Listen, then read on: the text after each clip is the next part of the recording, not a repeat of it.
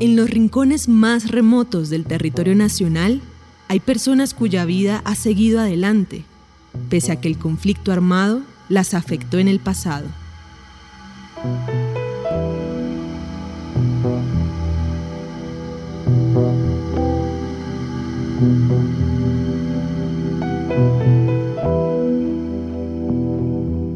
Lo que menos se podía imaginar Ana Martínez cuando entró a las FARC es que fuera a perder un pie en una mina antipersonal sembrada por sus propios compañeros. Esto fue por mm, en el Huila, entre medio de Acevedo, San Adolfo.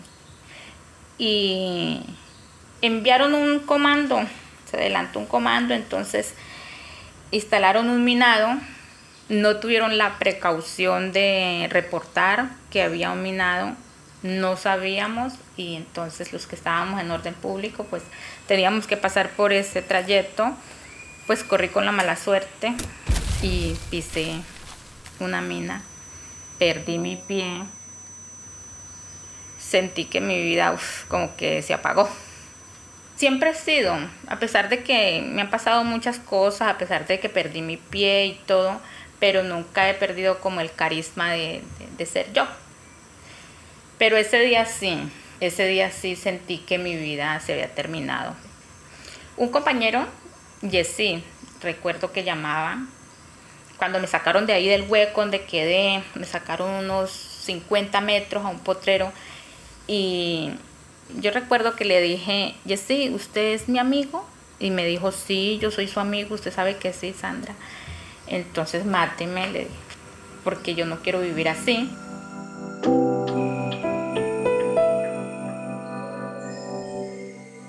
Igual estaba muy joven y yo aspiraba a ser una gran doctora, una gran cirujana, porque yo era enfermera de combate en FARC.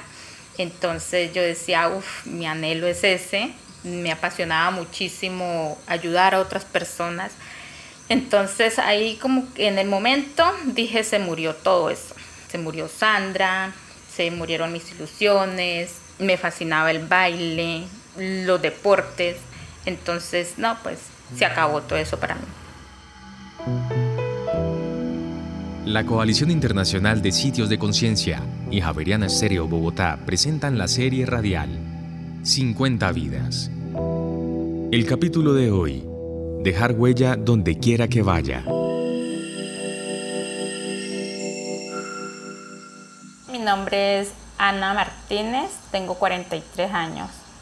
Nací en Pajuilcaquetá, una vereda cerca. Después de pisar una mina antipersonal sembrada por sus compañeros de las FARC, Ana Martínez tuvo que dirigir su propia atención médica. De pronto dije, es una lucha injusta. Es injusta porque, porque sí, es cierto, yo tomé la decisión de venirme a papar.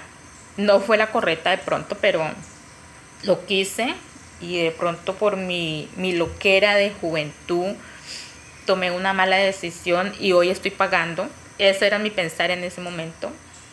Pero bueno, la vida continuó y, gracias a Dios, mm, aunque fueron cinco días que no tuve atención médica, pero siempre he tenido presente que hay un Dios y que ese Dios nunca me falló, nunca me ha fallado y siempre ha estado ahí conmigo. Y yo les decía a mis compañeros, no hay medicamento, pero pues ustedes pueden conseguir hierbas. Les decía que hierbas para que me laven las piernas, porque esta pues totalmente el pie perdido, pero el resto quedó destrozado, esta pierna igual, heridas, aquí el brazo, bueno. Entonces sí, los cinco días fueron así. Cuando tenía solo 15 años, Ana Martínez había tomado la decisión de entrar a la guerrilla de las FARC. Ya tenía un bebé de brazos. Estudié hasta tercero primaria. Pues mi mami no, no nos podía dar el estudio pues como era. Ella trabajaba en el campo, en casas de familia, entonces éramos de muy bajos recursos y eso no, pues no le permitía a ella de que nos pudiera dar un nivel académico más avanzado. La vereda donde vivíamos, eh, pues la mayoría del tiempo vivíamos rodeados de far. Entonces a mí me atraía muchísimo. las chicas, el cabello largo, el uniforme, cómo vestían, el porte, bueno, que las armas. Y me atraía mucho, más nunca pues decía yo voy a ser de allá o a pertenecer a FAR, no. Era mi niñez. Ellas nos peinaban, bueno, nos arreglaban y muy bonitas. Yo decía, yo soy una de ellas, pero no. Eh, vine a tomar la decisión cuando llegamos a Curillo, Caquetá. Ahí vivíamos y muy temprana edad conseguí mi pareja. Ya vino un hijo. Mi hijo tenía ocho meses cuando yo tomé la decisión de irme para la FARC.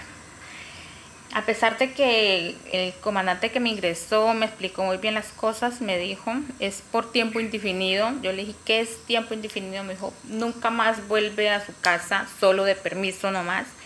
Bueno, igual sí me dio tristeza dejar a mi mamá, dejar a mi hijo, pues yo mi hijo no lo miraba como mi hijo, lo miraba como un hermano. Entonces me dio mucha tristeza, pero igual yo he sido como, tomo una decisión y ya no hay vuelta atrás. Adicionalmente, el padre del bebé estaba en la cárcel. Quise irme para FAR porque dije, si me voy para allá, al fin me deshago de esta persona y los problemas no van a existir más y bueno, entonces esa como que fue más mi motivación para ingresar a la FARC. Desde el momento de su incorporación hasta la firma del Acuerdo de La Habana transcurrieron 20 años, cuatro de los cuales Ana Martínez estuvo en la cárcel, después de la explosión en la que perdió el pie. Yo nunca me imaginé que FAR fuera a hacer una dejación de armas, nunca. Pero por un lado me sentí contenta porque yo sabía que hay muchas mujeres allá, habían muchas compañeras, muchos compañeros que querían disfrutar su familia, que querían disfrutar a sus hijos, que, se les dio la oportunidad de tenerlos y que íbamos a, a mirar como otro cambio, íbamos a poder estudiar y todo. Entonces, por ese lado me pareció muy bonito, me dio mucha alegría. Por otro lado, yo decía, es imposible uno dejar las armas, volver uno a retomar su vida civil, va a ser súper difícil. Seis años después del acuerdo, Ana Martínez tiene dilemas, pero sigue adelante. Ya creo y hay momentos donde digo, ah, caramba, FAR no debió haber entregado las armas porque el gobierno no nos ha cumplido, tantos camaradas que han muerto y cuántos más seguiremos muriendo y el gobierno nunca nos va a cumplir con lo que está pactado en los acuerdos. Entonces, pues es triste, pero gracias a Dios se dieron esos acuerdos de paz. Gracias a Dios sabemos muchísimos que hemos superado muchas cosas, nos estamos superando académicamente, estamos con nuestras familias, estamos en un proceso de reincorporación con la comunidad y nos ha servido muchísimo. Y soy abuela por dos veces ya, entonces es La vida, no sé, me quitó mi pie, pero lo puedo reemplazar con una prótesis. Pude disfrutar mi segundo embarazo, disfruto de mis dos hijos, disfruto de, la naturaleza, bueno, no sé, disfruto de tantas cosas, gracias, le doy gracias a Dios por eso. Estoy aprendiendo de, de las personas, todos los días aprendo, todos los días conozco personas diferentes, y a cada una yo le digo, ojalá Dios quiera yo pueda dejar huella donde quiera que vaya. Que el gobierno nos cumpliera, me gustaría muchísimo tener mi casita propia para brindarle un techo propio y digno a mi hijo, a mis nietos. Seguir estudiando, quiero ser psicóloga infantil, Dios quiera se den. Seguirme superando el día a día académicamente, tener un, proyecto de vida donde yo pueda decir, mm, le puedo dejar a mis hijos mi enseñanza, mi experiencia y lo material.